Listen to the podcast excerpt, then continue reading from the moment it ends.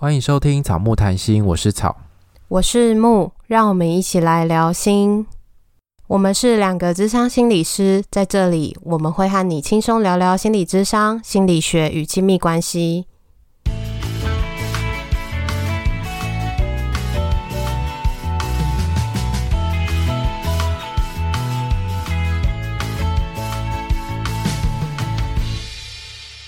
本集音乐由 OU Music 提供。不晓得我们前一阵子在限时动态上面邀请大家跟我们有一个抽牌的活动，你有参加到吗？如果你没有参加到，代表你没有 follow 到我们的限时动态，赶快去追踪草木谈心的 IG，记得要常常去刷一下有没有看到我们的动态，因为你越常看我们的动态，就会跑到越前面。虽然说我们现在比较少发动态啦，但是有发的时候都是一些很重要或者是可以跟大家互动的讯息。很高兴那个女人迷跟我们合作，就是让我们介绍内在小孩快乐牌卡。我们就在动态里面引导大家想一个自己小时候正向的经验，然后让大家用抽牌的方式。诶，我发现那个大家的回馈还蛮丰富的，诶，就是蛮多人在抽到卡片的时候，其实是对那个卡片内容很有感觉的。而且因为那个卡片其实做得很漂亮，它是有文字，然后还有插画家的。的作品在里面，然后大家看那个图画的时候，其实也很有感觉。然后有一些是对文字很有感觉，所以我们今天要透过这个牌卡来跟大家介绍内在小孩的概念。这个牌卡是女人迷跟苏绚慧心理师所一起创作的牌卡。这个牌卡有十种的玩法，所以大家如果有兴趣的话，可以到我们资讯栏的下方点击连结，你就可以看到这个牌卡有哪一些使用的方式。那如果你想要知道，哎，这个牌卡的风格，也都可以点选连结看到那个图片。这个风格我觉得是蛮疗愈可爱的。那时候打开就有一种。很可爱的感觉，那我也在咨商过程中有跟个案使用，那个案也都觉得非常的有共鸣，尤其是那个图画，它是比较温馨可爱的，有的时候也会让人觉得是有一种哦，原来我童年创伤的经验，在这个经验里，原来还有另外一个比较温馨吗？又或者是一种比较幸福的图像，可以去让我们有一些修正的经验。那我们晚一点的时候再来介绍这个牌卡。呃，不知道大家听到内在小孩的时候是什么感觉？因为内在小孩好像是一个大家可能会听过的词，或者是身心灵好像蛮常会提到这个概念，或者是很多时候你可能会看到有些人就是打什么你要疗愈呵护你的内在小孩的这种广告词吗？或者是标题？所以内在小孩到底是什么呢？内在小孩其实我们两个稍微讨论了一下，我们觉得它其实是一个。很多理论、很多学派都有提到的概念，它不是只有某一个学派独有的。那我们也会等一下稍微快速的分享不同学派，可能简单说，因为这个不是什么理论课。那我们也会稍微分享一下我们两个的看法。我们看到的一些相关的资料啊、文献，它其实会提到内在小孩就是人格的一部分，就是每个人的一部分。它可以被视为是一个潜意识，而且最重要的是，它形塑于你的童年，因为它就是内在小孩嘛，它不是长大的时候才有。这也就是那个什么，弗洛伊德都会说“六岁定终身”，这个小孩是在你的。还小的时候，儿童的时期被星塑，然后可能他会有很多的感觉，像是恐惧啊、害怕、悲伤、快乐、幸福等等的，他都会被储存在这个内在小孩的空间吗？还是容器？还是概念里？被储存在潜意识里面。对，在心理治疗的很多学派里面，其实都有提到早期经验的概念，说早期经验在。弗洛伊德的学派就是在讲前六岁，那有一些学派是讲可能就是你的童年，泛指你的童年不一定是前六岁。不管怎么样，其实这些童年的经验都会对我们未来的人生，不管是你的亲密关系的选择，或是亲密关系的某一些行为模式，或是甚至你在生涯，或是你在人际，或者在工作等等的，你的各个面向可能都会受到你的早期经验或者是童年经验的影响。不管在弗洛伊德学派或荣格啊，或是我们在说沟通分析的那个学派里面，其实都蛮常用到这些早期经验的概念。我们可以把它想象成一个，那个就是你以前小时候的一些经验的总和。那我们给它一个名字，把它具象化成内在小孩。呃，我们把它具象化成一个内在小孩的时候，其实我觉得有个好处，就是你会看到一些小孩的特质在你自己的心里面，或在你的行为里面。然后，如果你的以前有很多童年经验的创伤的话，其实你要安抚或者是你要疗愈一个孩子的时候，你通常比较知道怎么做，或者是你会对一个小孩比较温柔，或是比较温暖。就是比起那个大人。对，你把自己的创伤当成一个小孩来对待的时候，其实那个疗愈效果是很不错的。那我们今天呢，其实内在小孩还有很多不同的学派，很多的概念。我们今天会使用这一本书，叫做《童年的伤，情绪都知道》。这本书里面，它其实把内在小孩分为有两个词汇，我觉得那是比较好理解的，所以我挑了这个书的概念来做分享。这本书里面把那个内在小孩的概念，它以阳光小孩跟阴郁的小孩来称之。阴郁就是阴天的阴，忧郁的郁，所以我们大家就可以想到，哦，阳光的小孩应该是很快乐的那一面，那阴郁的小孩应该就是哇，很难过、很低落、很悲伤，好像整个乌云都笼在头上的那个那个小孩。我们就用这个词，大家可能比较容易可以理解跟想象。所以简单来说，阴郁小孩其实就是童年的创伤经验形成的一个状态。那这个创伤经验大部分都可能是跟你身周遭的人的关系。那特别重要的是你主要照顾者跟你的依附关系。很多时候我们可能会没有特别觉察到童年对我们有一些什么样的影响。我不知道大家有没有 follow 到。我们智商所办了一场讲座，我们这场讲座也是在讲原生家庭，可是我们没有特别用内在小孩的概念去呈现。可是，在这个过程中，大家的回馈也是非常的有感觉，就是在童年在成长过程中，那些家庭带给我们的影响，其实是很深刻，而且是。有的时候是很沉重的，那这些是因为大家有感觉，所以可以去觉察到。但有好多时候童年经验或者是阴郁小孩的这些影响，我们没有发现，它就是可能在我们不注意的时候就跑出来影响我们，或者是说在你比较脆弱啊、比较低落的时候，它就会浮现。那有的时候会让你很困惑，觉得为什么我会有这些感觉？现在明明。没有那么严重啊，或者是这件事情应该还好，可是为什么我的情绪会跟我想的不一样？那如果有这些情况发生，那很多时候可能你过去有遇到一些事情，或者是过去有一些创伤的经验，让你形成这样的感觉，有一些影响自我价值的想法。自我价值就是，诶，我觉得我是一个什么样的人。那今天就我们在讲座里面有讲到，就是大家想到原生家庭啊，想到童年经验，很多时候有些人会觉得自己在家庭里是一个负担，然后自己在家庭里好像就被认为是一个责任，觉得自己不够被爱，或是觉得自己是很糟糕的。那这些可能都会跟你的主要照顾者有关，主要照顾者不一定是你的父母。当你的主要照顾者怎么跟你互动的时候，就会让你形成你对自己的概念。那这边就有几个常见的一些可能内在的声音，你可以看看你有没有呃类似的，比如说刚刚讲到我没有价值，我是糟糕，我是失败，我不值得被爱，我没有人要，然后我很差、很笨，或者很胖，还是很很怎么样，或者是说我是一个累赘，是一个负担。必须要照顾你，这个我必须要照顾你，是一个小孩啊，要去要去照顾别人的那种，我必须照顾你，或者是我让你失望了，我比你还软弱，或者是我必须要受到你的摆布。然后有一些呢，会是我在这个关系里面，我必须听话，我必须乖巧，或者是我必须做对所有的事情，我必须要很完美，我要很坚强，不能软弱。然后还有一些比较是论断型的。信念，比如说，呃，男人都是坏蛋啊，或者女人都是祸的，或者世界是很糟糕的，反正什么事情都会搞砸，都会失败，然后说什么也没用，做什么都救不了我这种呃信念，因为这些东西呢，你可能会在你的生活里面跑出这种感觉，或者跑出这种想法。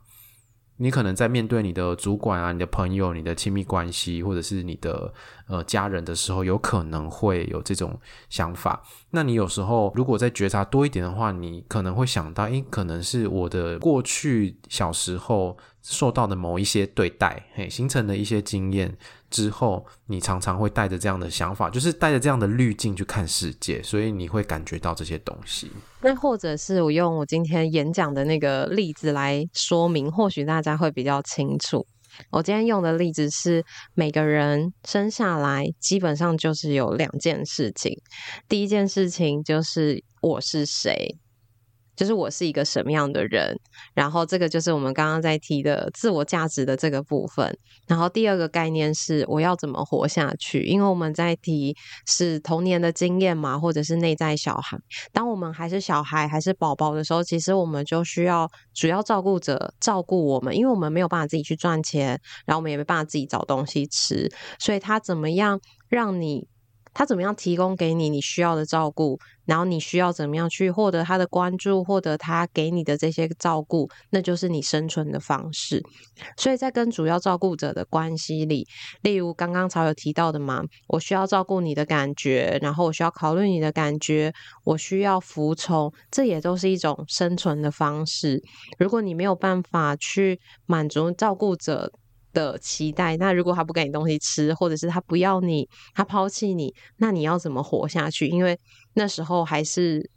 孩子童年经验的我们，其实没有任何的生存能力。然后当这些主要照顾者怎么去回应你，然后他怎么样去跟你互动，那都会让你形成哦，我是一个什么样的人的概念。例如说，他觉得哦，怎么这点小事你都不会啊？你怎么这么笨？那你可能就会把这件事情内化吸收，觉得哦，我是一个很笨的人，因为在还小的时候，我们可能会觉得主要照顾者说的话就是一切，因为我们的世界只有他。对啊，因为在小时候的时候，基本上父母就是你的全世界嘛。对，你身边可能没有除了父母以外的人，又或者除了父母以外的人，你也不在意，因为还是孩子的时候，我们可能最在意的就是我们的父母。对，我们会很在意父母对我们的看法，或者是我们在父母心里面，我是不是很乖的小孩，或是我是不是最优秀的那一个，就会在意父母怎么想。所以，其实我们跟主要照顾者的关系是非常紧密的。所以，那个关系很紧密的状态底下，其实那个伤痛可能就会留在心里面。而且，在小孩到可能青春期以前，那个你的人格养成是慢慢的一步一步。变得成熟的，在这个里面的经验，都很很可能会变成你人格的一部分。所以大家可以去回想一下，在你的成长经验啊，在你的小时候的经验里面，你的父母会是怎么样的对待你，然后他们会怎么样跟你说。然后在这边的时候，我也想到，就是小的时候。也是因为真的是非常小的一件事情，我猜我的爸爸可能也忘记这件事情。那时候他就是跟我说，他好像要擦药吧，还是贴贴布，他请我帮忙，我也忘记我几岁了。我猜应该是。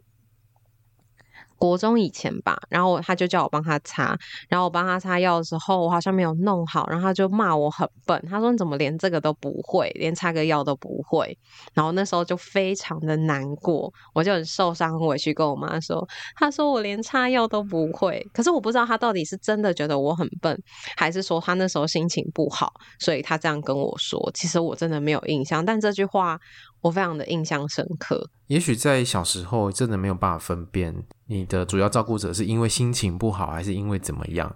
重点就是你听到那句话之后，可能就会刻在你心里，就像你这样子印象很深刻，或者是他就是直接走心，你知道吗？然后你可能一辈子也忘不了。忘不了，但是我觉得他没有影响我，因为我觉得我不笨。我后面事实都证明我不笨，但是我没有特别要去证明我自己。但有些人可能会特别证明自己。当你的主要照顾者说你很笨的时候，你可能会觉得我要证明我自己没有那么笨，我其实是一个优秀的人。我要向你证明你的想法是错的，我想要取得你的认同。所以你在成长之后，你可能就会过度的努力，过度的追求完美，或者是过度的跟人家比较。或是过度的在乎别人的看法，这些很可能都是你在童年受过的一些对待。于是你后面为了要证明什么，所以你就必须要一直追求要更好，永远觉得自己不够好。因为就是有一个很笨的种子种在你心里，这个就是你的内在小孩受伤了。所以在草刚刚说的这边，我觉得很适合接续这个主题。那我们要怎么知道我们的内在小孩受伤了？他现在其实需要我们去看见他，需要我们去关注他。像刚刚草说的那个，就是一个很重要的，就是你一直很努力，然后甚至追求完美，然后甚至追求一些成就。你已经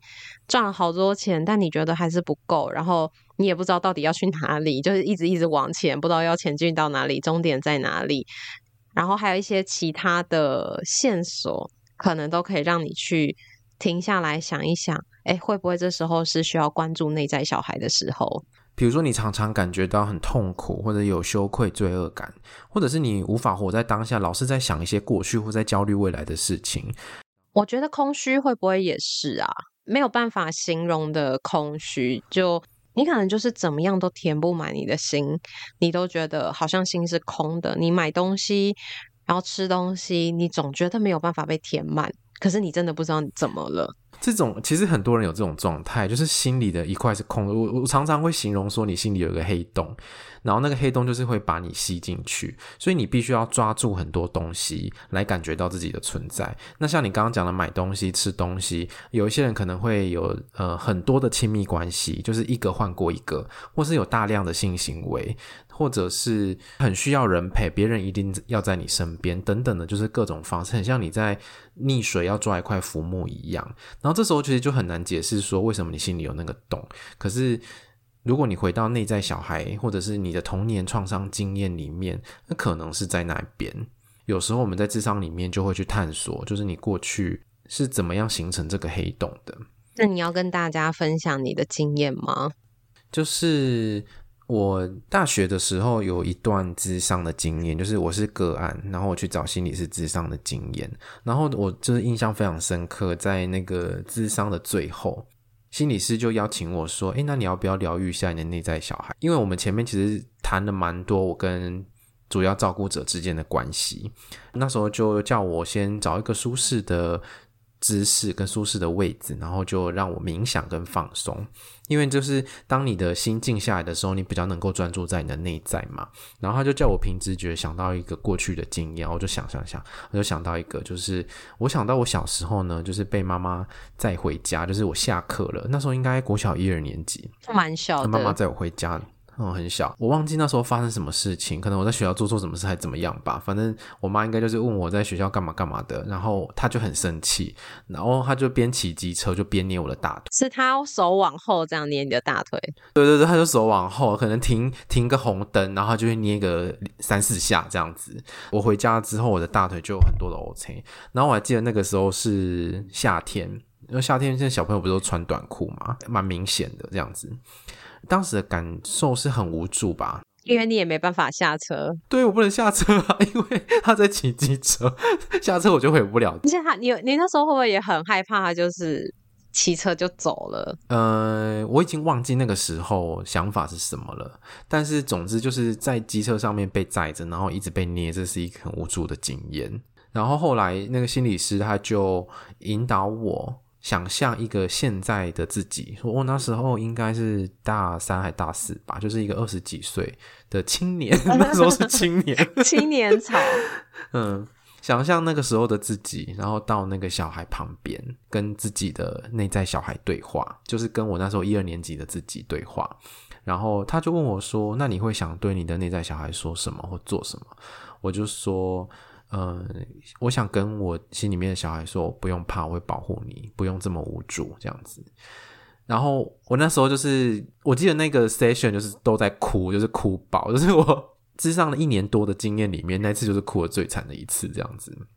然后后来他就有引导我，就说，那你想跟他做什么？这样子。然后我就把他带回家，然后抱抱他。然后让他躺在我的大腿上面，很安心的睡着之后，就把他放在床上，然后跟他说再见。这样，他就引导我再回到当时的时空，就是在智商室里面，回到当时青年期的潮。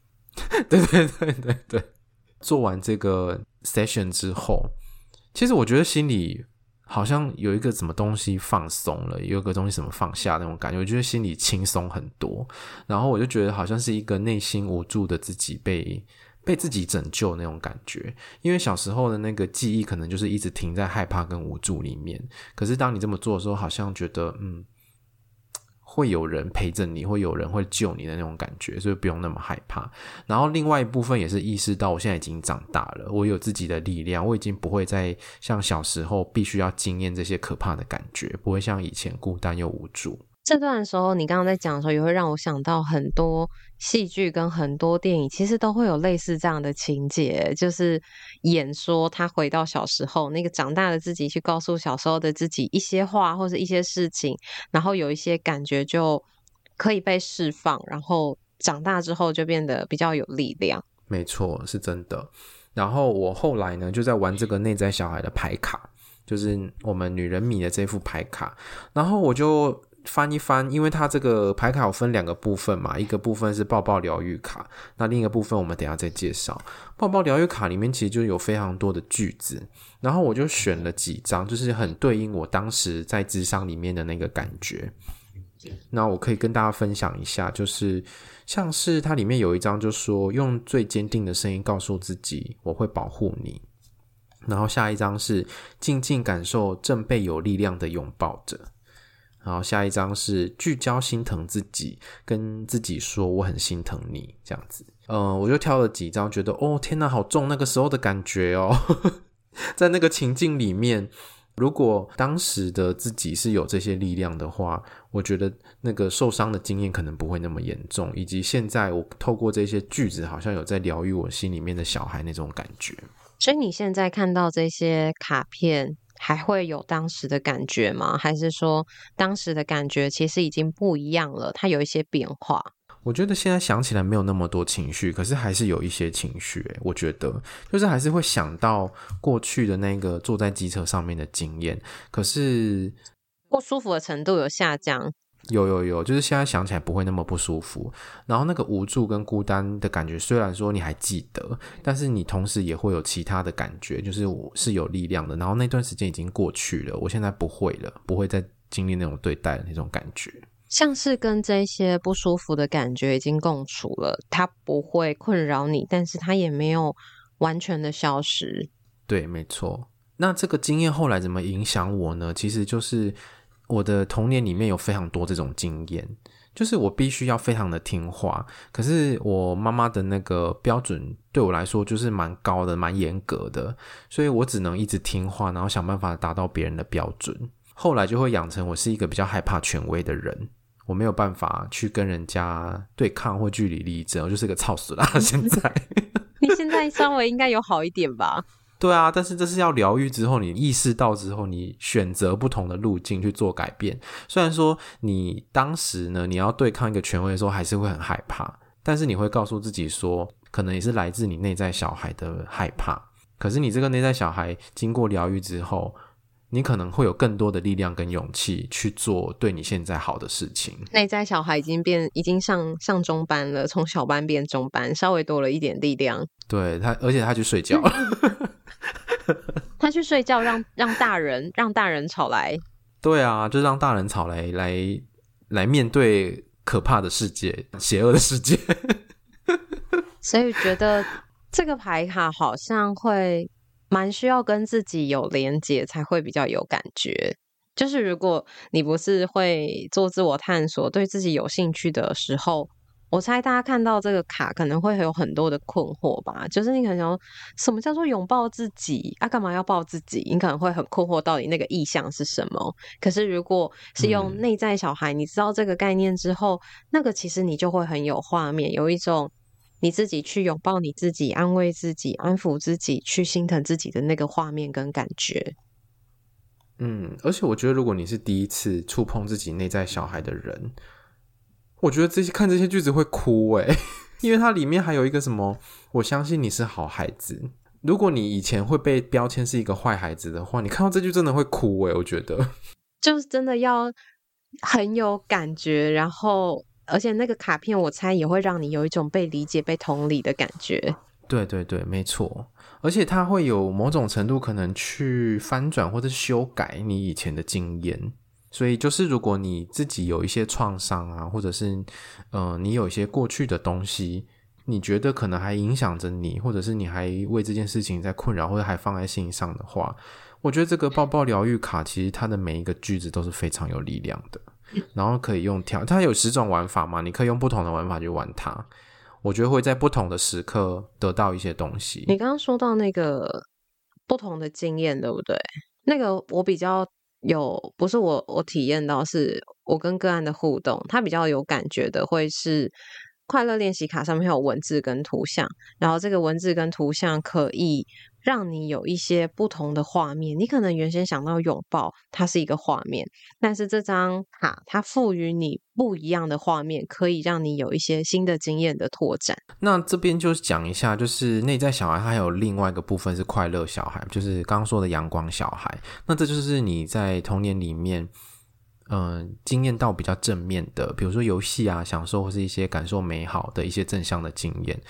可是这个经验其实也是存在在你心里，只是有时候你可能忘了。其实我们每个人可能都有赤子之心的，就是会沉醉在当下，充满好奇，喜欢找乐趣，或者是会喜欢自己的样子，不需要跟别人比较，就是专注在自己就好。但这个感觉很容易会被大人或是被社会的框架、在意别人的眼光所局限。例如，你真的。很开心，想要淋浴，想要玩水，然后这时候你可能会怕别人怎么看你，甚至回家会不会被妈妈骂？即便你长大了，你会觉得啊，我是不是会被谁骂的那种感觉？所以你心里面可能还是有这些快乐的小孩。这个牌卡的第二个部分其实就是快乐的练习卡，就是练习的找回你童年的经验，或者是你生命里面那些比较正向的本质。没错，所以在这个卡片上。它可以让你去试着找回你的快乐的小孩，找回你的赤子之心，找回那个可以感受快乐、感受幸福的那个自己。因为我觉得，那可能对大部分的人来说，以前的经验可能好坏都参半吧，就是可能不会全部都是坏的，或者全部都是好的，应该都会有。可是我们可能会着重在某一部分的经验，然后忘了另外一个部分。那如果你是忘记自己正向的部分，我觉得那个。快乐练习卡也是很好的卡片，就是你可以看文字，然后还有看那个图像，其实就会找回一些你童年的感觉跟经验，而且就是会唤醒你自己原本的那个赤子之心。比如说，诶，你还是可以用一种游戏的态度去面对很荒谬的人生，或者是很困难的挑战。你讲到这个，我就想到我之前在上班的时候躺在地上的那个登登在说我躺在地上在那边学熊大爬的那个经验啊。那就是很像孩子很开心的在玩，可是有的时候也觉得很羞耻，就是 这么大的人了，还在躺在地上那边爬来爬去。对，可是这个羞耻，其实你刚刚讲的那个社会化之后的一个框架，是大人不可以这样子，大人不可以在地上爬。可是那时候真的觉得很好玩，很开心，而且觉得就是我跟熟悉的人，然后我在那边模仿，我觉得我模仿的很好，他也觉得我模仿的很好，就觉得很开心啊。对啊，就是沉浸在那个开心里面，不需要管别人的眼光，这个就是小孩子一个我觉得很好的能力耶。可是我们长大之后就会慢慢失去，我们慢慢太在意别人的眼光，好像某部分也失去了那个快乐的能力。所以这副牌卡它有两个区块的卡片，一个是文字包包疗愈卡，另外一个是快乐练习卡。所以如果大家今天听完我们的介绍，然后理解了内在小孩的概念，然后你想要透过牌卡去疗愈你自己，那欢迎大家都可以点选连接。那我们有草木谈心的折扣码，请大家可以输入 G W H E A R T 一百，可以折扣一百元，而且这个是。